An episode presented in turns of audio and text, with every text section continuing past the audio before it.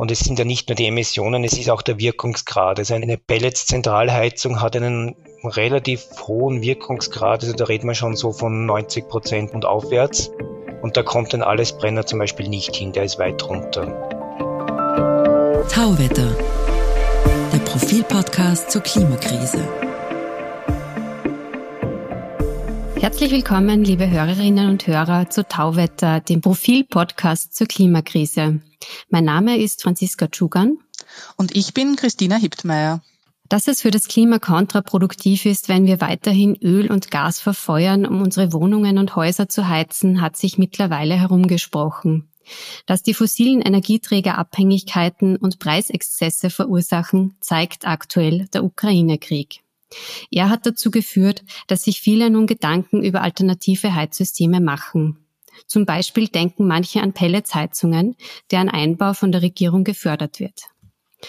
Doch diese Holzheizungen scheinen immer mehr in Verruf zu geraten. Zwischen Verfechterinnen und Kritikerinnen tun sich fast schon ideologische Gräben auf. Wer mit Pellets heize, heize klimaneutral, sagen die einen. Falsch, kontern die anderen. Pelletsheizungen seien Klimakiller, von der Feinstaubbelastung ganz zu schweigen. Doch was stimmt denn nun? Über Pro und Kontras sprechen wir heute mit Sigmund Böhmer vom Umweltbundesamt. Herzlich willkommen. Danke für die Einladung. Ja, Herr Böhmer, herzlich willkommen auch von meiner Seite. Ähm, Pelletsheizungen gelten als CO2-neutral, weil sie bei ihrer Verbrennung nur so viel Kohlendioxid freisetzen, wie der Baum im Laufe der Zeit aus der Atmosphäre entnommen hat. Ähm, jetzt verbrennt aber so ein Baum relativ schnell innerhalb von ein paar Stunden und, und entlässt da so einen CO2-Schub. Äh, und ein neuer Baum, bis der nachgewachsen wird und, und dementsprechend wieder CO2 aufnehmen kann, dauert das ja bekanntlich Jahrzehnte. Äh, ist diese behauptete CO2-Neutralität bei Pellets eigentlich ein Etikettenschwindel oder wie sehen Sie das? Also Etikettenschwindel würde ich das nicht bezeichnen. Wir bilanzieren ja auch ähm, sowohl die Emissionen, die bei der Verbrennung von, von Energieträgern entstehen, die werden bilanziert als Emission und gleichzeitig haben wir auch eine sehr genauen, einen sehr genauen Blick auf die Waldbewirtschaftung. Das heißt, in unserer Treibhausgasinventur, die wir im Umweltbundesamt regelmäßig erstellen und auch ähm, sehr, sehr detailliert publizieren, ist auch die Entnahme von Biomasse im Wald abgebildet. Das heißt, hier äh, wird sozusagen jeder Baum, der aus dem Wald entnommen wird, wird als Quelle bilanziert. Und je nach weiterem Schicksal dieses Baumes entsteht daraus entweder eine Emission, nämlich wenn es zum Beispiel thermisch genutzt wird, oder auch ein sogenannter CO2-Pool, wenn dieses Holz dann tatsächlich zum Beispiel als Bauholz oder Möbelholz genutzt wird. Das heißt, wir in unserer Inventur wird sehr genau unterschieden, woher die Biomasse kommt, in welcher Menge sie kommt und was damit passiert. Also Etikettenschwindel würde ich da einmal ausschließen, was jetzt die Treibhausgasemissionen betrifft. Okay, ähm, aber unbestritten ist ja dann doch, dass jetzt dann bei der Verbrennung ziemlich schnell CO2 äh, freigesetzt wird und, und eigentlich wollen wir ja CO2 einsparen aus Klimaschutzgründen. Helfen Pelletsheizungen jetzt dabei oder, oder nicht? Ähm, vielleicht darf ich kurz ausholen, warum wir überhaupt über Pelletsheizungen reden. Sie haben es ja kurz schon skizziert. Ähm, der Hauptgrund ist einfach, wir wollen raus aus der Verwendung fossiler Energieträger. Das ist sozusagen wirklich der, der, der erste Grund, warum wir jetzt auch vermehrt auf Alternativen zu Öl und Gas schauen, gerade im Raumwärmebereich. Und die österreichische Regierung hat sich ja das zu einem sehr ambitionierten Ziel bekannt, nämlich nicht nur 2050 wie die EU, sondern schon 2040 klimaneutral zu sein. Und der Raumwärmebereich bietet da schon sehr gute Möglichkeiten, einfach aus dem Grund, weil wir hier nur Niedertemperaturwärme brauchen. Also anders als in der Industrie, wo man zum Beispiel für das Brennen von, von oder die Produktion von Zement 2000 äh, Grad Flamme braucht, das brauchen wir im Raumwärmebereich nicht. Das heißt, hier haben wir wirklich auch die große Möglichkeit, und das ist eines unserer Credos, sage ich einmal, Energie zu sparen. Das heißt, ich kann natürlich neue Gebäude praktisch so bauen, dass ich kaum Energie brauche. Es gibt auch Null-Energiehäuser, es gibt sogar Plus-Energiehäuser. Ähm, und ich kann natürlich den Bestand sanieren. Das heißt, so thermisch die Gebäudehülle so verbessern, dass ich wirklich nur mehr einen, einen geringen Prozentsatz der ursprünglich benötigten Energie brauche. Und diese Energie kann ich dann vor allem jetzt im, im, im Lichte der Energiewende ähm, klimaneutral decken. Das wäre einerseits mit äh, durch den Anschluss an ein Fernwärmesystem, andererseits durch die Nutzung von Wärmepumpen. Das heißt, da habe ich sozusagen dann eine hocheffiziente Stromheizung und der Strom kann ja auch klimaneutral produziert werden und dann natürlich durch den Einsatz von Biomasse. Und da ist eben, ist es wichtig, weil Biomasse ist eine begrenzte Ressource. Die können wir nicht unendlich sozusagen aus dem Wald entnehmen. Wir können sie auch nicht unendlich importieren. Das heißt, da ist natürlich ein, eine, eine sehr bedächtige Verwendung angesagt. Insofern ähm, sagen wir, wichtig ist zuerst den Energieverbrauch zu senken und dann unter anderem Biomasse einzusetzen. Aber natürlich am richtigen Ort. Das ist auch noch ganz wichtig. Da kommen wir vielleicht später noch dazu. Mhm. Ähm, jetzt behaupten Kritiker, dass bei der Holzverbrennung sogar mehr CO2 freigesetzt wird als bei Kohle, Gas oder Erdöl. Stimmt das oder ist das ein Hanebüchener Unsinn? Also ich würde mal sagen, das ist ein, ein einfach fachlich nicht, nicht richtig. Ähm, Biomasse hat einen gewissen Energiegehalt und dieser Energiegehalt wird bei der Verbrennung in Wärme umgewandelt und im Raumwärmebereich, also für die Beheizung eines Raumes, ist sozusagen wichtig, was tatsächlich im Raum benötigt wird. Also wir man kann sich das so vorstellen, die Biomasse wird ins Haus geliefert, hat dort, ähm, bringt dort Energie hinein und genutzt wird nur ein Teil dieser Energie. Das heißt, wenn ich jetzt die Biomasse so wie in, in Form von Pellets verbrenne, habe ich einen relativ hohen Wirkungsgrad. Das heißt, viel Energie, die in diesen Pellets steckt, wird tatsächlich in Raumwärme umgewandelt. Und das ist einfach ein Prozentsatz der ursprünglich vorhandenen Energie in diesen, diesen Energieträger. Und damit kann man sagen, habe ich einerseits eine gewisse Energieeffizienz und andererseits verursacht mir die, die Verbrennung der Biomasse Emissionen. Und wenn ich das jetzt im Verhältnis setze, passiert genau das Gleiche wie bei Gas oder bei Kohle oder bei Öl. Kohle wird ja zum Glück nicht mehr eingesetzt oder nur mehr in sehr, sehr geringen Mengen eingesetzt in Österreich zur Raumwärmebereitstellung. Aber im Endeffekt passiert genau das Gleiche. Ich habe pro Einheit an genützter Energie eine gewisse Emission. Und da ist Biomasse nicht schlechter oder nicht, nicht besser als ein fossiler Energieträger. Sie hat halt einen gewissen äh, Emissionsfaktor. Der ist unbestritten, aber eben weil Biomasse ein nachwachsender Rohstoff ist, wird diese Emission dann als Null bilanziert. Okay. Ähm, wie sehr fällt, Sie haben es ein bisschen schon angesprochen, wie sehr fällt denn die Ernte, der Transport und die Bearbeitung des Holzes ins Gewicht, was jetzt die Treibhausgasemissionen betrifft? Ähm, ja, wir haben uns das schon auch sehr genau angeschaut. Und es ist ja auch so, dass auch fossile Energieträger, also wir reden da hier von den vorgelagerten Emissionen, sprich, das sind die Emissionen, die eben, wie Sie gesagt haben, bei der, bei der vor, bei der Vorprozessierung der Energieträger einfach ähm, passieren oder entstehen, passieren tun sie nicht, sie entstehen.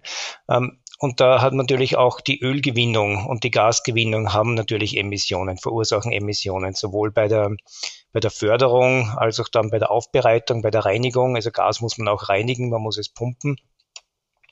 Ähm, Öl wird eben transportiert mit Schiffen und wird dann in der Raffinerie aufbereitet. Also auch da entstehen Emissionen. Bei der Biomasse entstehen natürlich auch Emissionen durch den Transport. Und diese vorgelagerten Emissionen, die sind in Summe ähm, in einem relativ geringen ähm, Prozentsatz, sage ich mal. Sie kommen vor. Ähm, man kann sie natürlich insofern vermeiden, gerade bei Biomasse, indem man zum Beispiel auch für die ähm, Holzgewinnung schon biogene ähm, Treibstoffe einsetzt, dann wäre auch dort mehr oder weniger die Emission mit Null anzusehen. Gerade bei Pellets habe ich aber natürlich schon einen gewissen Energieeinsatz durch die Produktion. Ich muss ja die Pellets, ähm, ähm, die werden ja mehr oder weniger durch ein, mit hohem Druck, die werden zuerst getrocknet, dann mit hohem Druck durch ein Sieb gepresst, mit Maisstärke versehen. Also da hat man natürlich gewisse Emissionen. Ähm, die auch etwas höher sind als zum Beispiel bei Scheitholz. Scheitholz hat ja, äh, ist ein relativ einfacher Vorbereitungsprozess. Also diese Emissionen, die entstehen, die bilanzieren wir aber auch und die sehen wir auch. Ähm, da kommen wir vielleicht später noch dazu, der Unterschied zu Hackschnitzel und Scheitholz.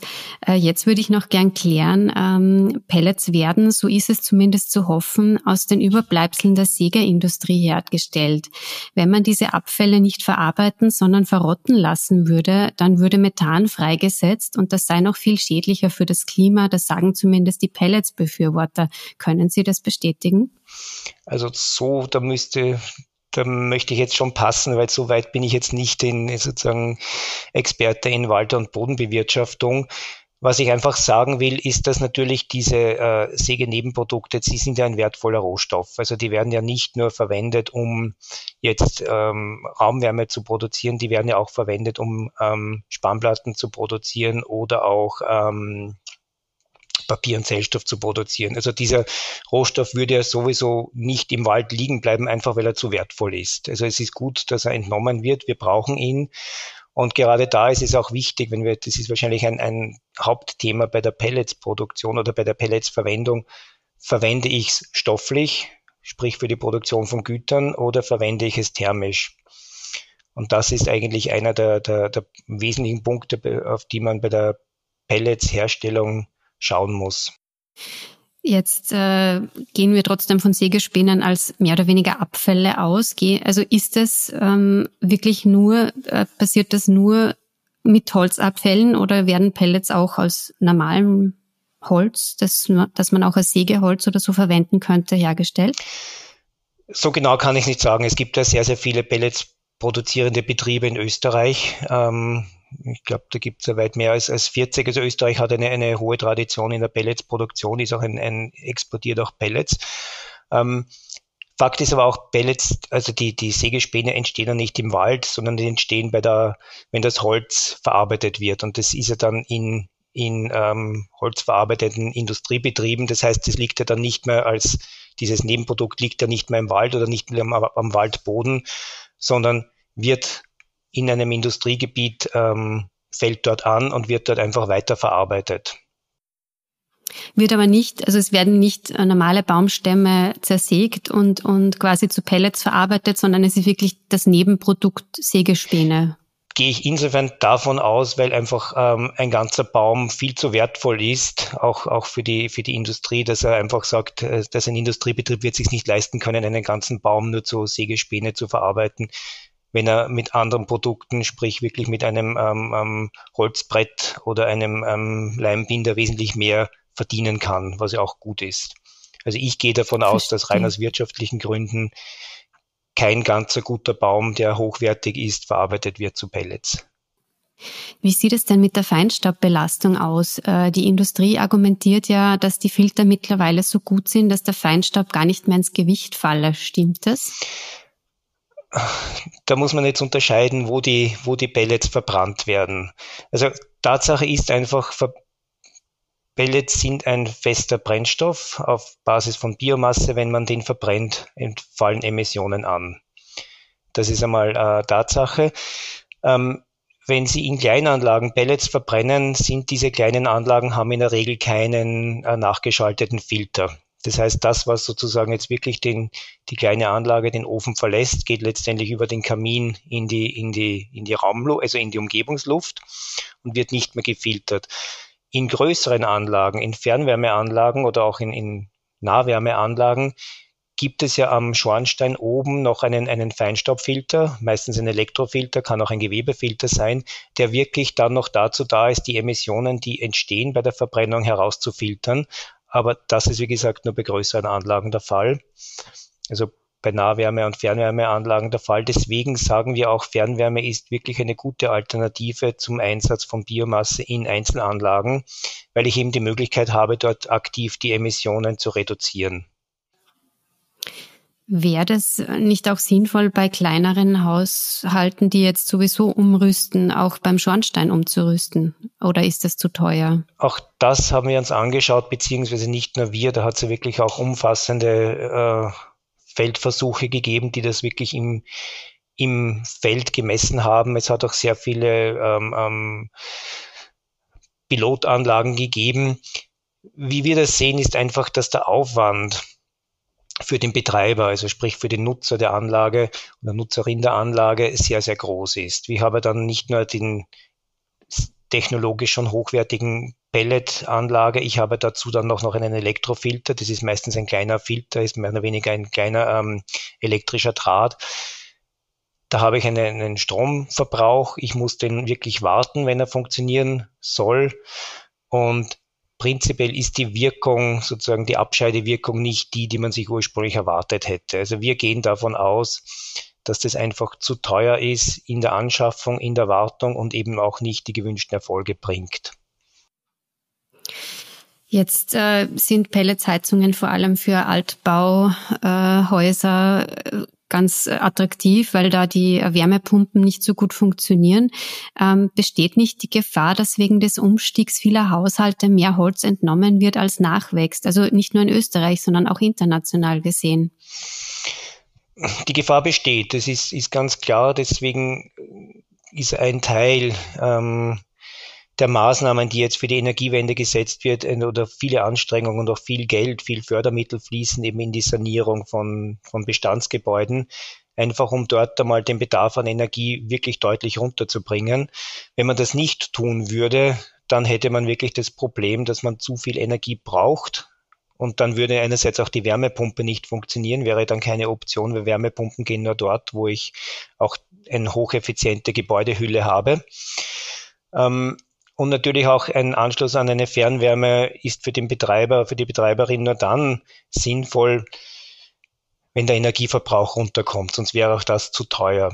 Und dasselbe trifft natürlich bei den Pellets zu, ja, ist eine Option, wobei man sagen muss, ähm, in Ballungsräumen oder in, in Gebieten, wo eine gewisse Vorbelastung schon besteht, durch andere Emissionsquellen, wo auch eine hohe Emissionsdichte ist und wo vielleicht die Ausbreitungsbedingungen, sprich die Durchmischung der Luft relativ schlecht ist, würden wir auch davon abraten, Einzelfeuerungsanlagen zu installieren. Also da würde ich dann wirklich sagen, gibt es Alternativen wie Anschluss an ein Fernwärmesystem oder Wärmepumpe.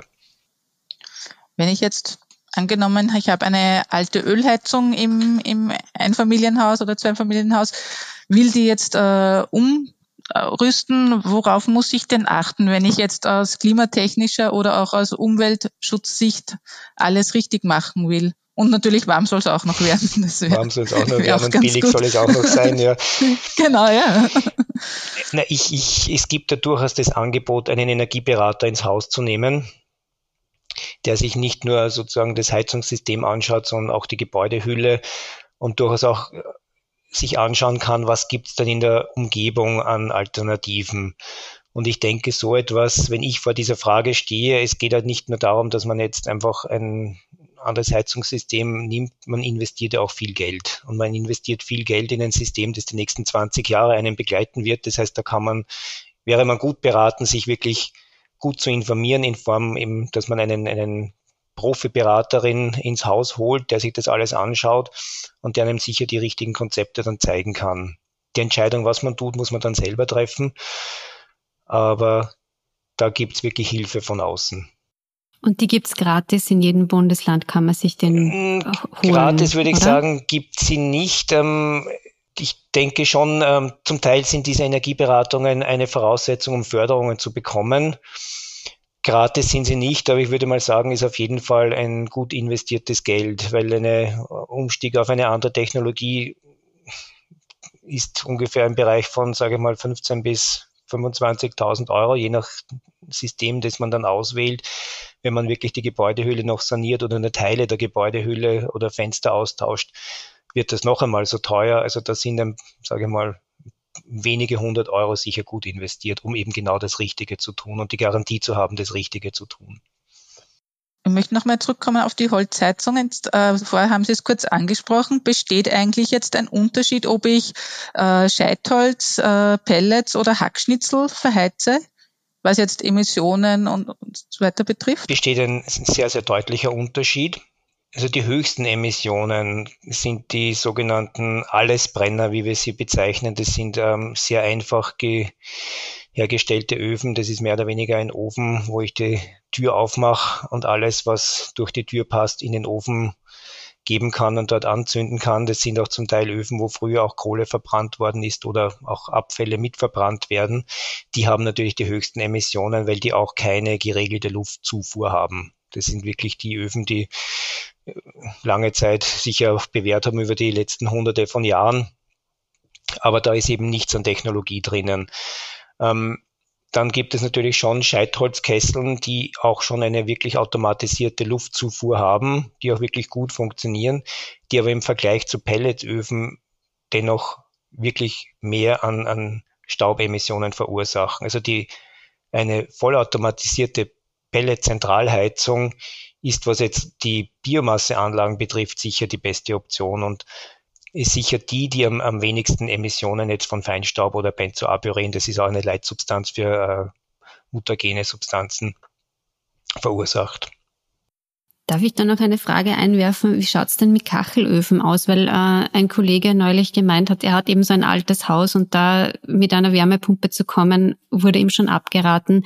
Ähm, Wäre ein Kachelofen da eine Option oder ist es auch wieder nicht so gut, weil man ja auch die Holzscheite reinschmeißt? Also auch ein Kachelofen verursacht mehr Emissionen als ein Pelletofen und zwar deutlich mehr. Also würde ich, ähm, wenn es jetzt wirklich darum geht, die Entscheidung zu treffen, eine möglichst emissionsarme Anlage einzubauen, würde ich bei den Pellets bleiben. Hackschnitzelanlagen sind auch nicht so gut? Hackschnitzelanlagen, da habe ich einerseits das Problem, dass sie relativ teuer sind und eigentlich in Einfamilienhäusern deswegen kaum zum Einsatz kommen, weil die Produktion der Hackschnitzel relativ aufwendig ist. Also Hackschnitzel werden auch in der Regel nur bei größeren Anlagen eingesetzt, also bei größeren Wirtschaftsobjekten wie Hotels und so weiter und natürlich auch bei Nah- und Fernwärmebetrieben. Auch hier sind aber die Emissionen im Vergleich zu Pellets höher. Und es sind ja nicht nur die Emissionen, es ist auch der Wirkungsgrad. Also eine, eine, eine Pellets-Zentralheizung hat einen relativ hohen Wirkungsgrad, also da reden wir schon so von 90 Prozent und, und aufwärts. Und da kommt ein Allesbrenner zum Beispiel nicht hin, der ist weit runter. Und Scheitholz und Hackgutanlagen sind was so ist weit runter? Naja, Entschuldigung. bei, bei wirklich Ungefähr. alten Anlagen würde ich sagen, sind wir da vielleicht bei 60 Prozent. Ähm, und bei, bei etwas moderneren Anlagen etwas höher. Aber eben die Wirkungsgrade von, von Pelletskesseln, die ja wirklich komfortabel sind, weil sie einfach ein, automatisch betrieben werden. Die Pellets werden auch automatisch gefördert. Es wird die Luftzufuhr darauf abgestimmt, auf die Brennstoffzufuhr. Ähm, das heißt, da kann ich wirklich hohe Wirkungsgrade erzielen. Ähm, jetzt ahne ich schon fast Ihre Antwort auf meine nächste Frage. Äh, das deutsche Umweltbundesamt hat kürzlich äh, vom Heizen mit Pellets abgeraten und auch einen Förderstopp gefordert. In, Deutschland wird ja wie in Österreich wird der Einbau von Pelletsheizungen gefördert. Äh, sehen Sie das auch so wie Ihre Kollegen in Deutschland? Also die vielleicht die Situation in Deutschland ist sicher anders. Die haben nicht so viel Biomasse wie wir in Österreich. Die haben auch nicht diese den, den Vorteil, dass sie wirklich einen, ich glaube, 40 Prozent des äh, Staatsgebietes mit Wald bedeckt haben. Das ist das eine. Und ich möchte jetzt nicht ein, sagen, dass wir flächendeckend überall Pellets einsetzen sollen. Äh, es geht ja schon darum, dass wir genau hinschauen, wo wir diese Pellets einsetzen. Sprich anschauen, wie ich es vorher schon äh, einmal kurz angerissen habe, anschauen, wo ist denn die Emissionsdichte schon hoch, wo gibt es eine Vorbelastung, dort hat einfach eine, jede zusätzliche Emission ist dort zu vermeiden. Und auch wenn es jetzt nur eine geringe Emission ist, wie aus einer, einer Pelletsanlage, würde ich davon abraten, in Gebieten, wo es schon Probleme mit Emissionen gibt, noch eine zusätzliche Quelle hinzustellen. Ähm, und es einfach, es ist wichtig, dass man das differenziert betrachtet und sich sehr genau betrachtet. Und das ist, da sind wir wieder beim Problem, das Sie vorher angerissen haben es ist ja nicht geregelt in Österreich. Es ist ja so, dass jeder, der sich für eine Anlage entscheidet, kann in der Regel diese Anlage auch tatsächlich in Betrieb nehmen. Insofern denke ich, kann man, ist es wichtig, Bewusstsein zu bilden, dass es nicht nur auf die sozusagen den Aspekt der Energiewende und des Klimawandels, Klimaschutz ähm, Aufmerksamkeit zu legen ist, sondern dass es durchaus auch andere Aspekte gibt, auf die man schauen sollte. Und das wäre zum Beispiel die Luftqualität, die lokale Luftqualität und natürlich damit auch die Vermeidung von Geruchsbelästigungen für den Nachbarn, für die Nachbarin. Aber ich glaube, das ist ein, ein Aspekt, der kaum beachtet wird, oder? Wenn ich mir jetzt so am Land umschaue, wo jetzt überall umgerüstet wird, ob jetzt die Luftqualität in der Kleinstadt gut ist oder nicht, das ist eigentlich kein, kein Faktor, der da in, in so eine Entscheidung einbezogen wird. Also ich denke, in ist nicht ganz meine Wahrnehmung. Also es gibt schon viele Gemeinden und auch, auch viele Bundesländer, die sich wirklich intensiv damit beschäftigen, mit diesem Thema Luftreinhaltung. Und wenn man sich jetzt anschaut, in den letzten Jahren, die Erfolge, die da erzielt worden sind, die sind ja schon beachtlich. Es hat ja vor 15 Jahren wirklich noch Gebiete gegeben, da wurde an, an vielen Tagen im Winter die, die Grenzwerte für Feinstaub überschritten. Wir hatten in den letzten Jahren keine einzige Überschreitung mehr. Also insofern sage ich, da hat sich schon einiges getan. Nicht nur jetzt, was die Politik betrifft, sondern durchaus auch was die, die Umsetzung dieser Politik in, in Regionen, in Gemeinden betrifft. Also da hat sich schon viel getan. Es ist auch das Bewusstsein in einem großen Teil der Bevölkerung meines, aus meiner Sicht vorhanden. Es ist natürlich jetzt einfach die Verlockung da, aufgrund des Ukraine-Krieges möglichst schnell Tatsachen zu schaffen. Und da ist natürlich, äh, sollte man sich vielleicht Zeit nehmen, noch etwas zu überlegen, bevor man dann wirklich zur Tat schreitet. Aber ich würde sagen, das Bewusstsein ist schon da, vielleicht nicht so ganz, wie man es wie gerne hätte. Ähm, aber wichtig ist, dass man, dass man weiter dran bleibt. Ähm, mit wie viel äh, Pelletsheizungen rechnen Sie denn so in den nächsten Jahren? Gibt es da Vorstellungen? Also wir haben schon, ähm, wir machen ja gemeinsam mit, mit vielen anderen Instituten gemeinsam so eine Art Energieszenarien. Das heißt, wir schauen uns an unter gewissen Voraussetzungen, wie kann sich die Raumwärmebereitstellung entwickeln. Ähm, und wir sagen einfach, also das einzig mögliche Szenario, das wir uns vorstellen können, wo wir alle diese Ziele, die wir haben und die Zielkonflikte, die daraus entstehen, äh, lösen können und erreichen, also die Ziele erreichen, die Zielkonflikte lösen können, ist einfach mal runter mit dem, mit dem Energieverbrauch. Ähm, wir sind davon ausgegangen, dass sich der Energieverbrauch für Biomasse auf ungefähr einem Niveau von 65 bis 70 Prozent des aktuellen Niveaus bewegen muss und dass auch natürlich alle anderen Energieträger, sprich Öl und Gas, sollten natürlich auf Null gehen, auch um die Ziele zu erreichen. Aber insgesamt muss man die Biomasse, den Energieverbrauch im Gebäudebereich drastisch reduzieren, damit natürlich auch die Biomasse. Wie hoch damit der Pelletseinsatz sein kann, das sind wir erst dabei, uns anzuschauen. Also wir haben jetzt noch nicht diese Differenzierung getroffen. Ähm, ist auch insofern schwierig, weil ja in den letzten Jahren ähm, der Verkauf von Pelletskesseln hat also 2012 einen wirklich einen Höhepunkt erreicht und geht seitdem deutlich runter. Erst im letzten Jahr hat sich wieder eine Trendumkehr ergeben. Das heißt auch, da wurden jetzt wieder mehr Anlagen verkauft als, als ähm, die Jahre davor. Entschuldigung, wissen Sie das, warum das zurückgegangen ist ab 2012?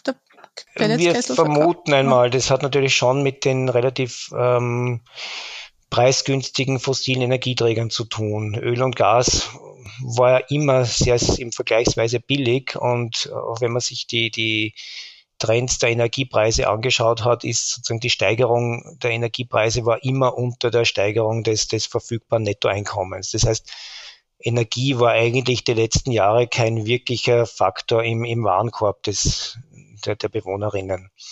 Und damit war natürlich wirtschaftlich, wenn es da keinen, keinen Incentive gibt, hat man sich auch für billige Anlagen entschieden. Und das dreht sich jetzt ja gerade. Man weiß, fossile Energieträger, die werden teurer, das sieht man.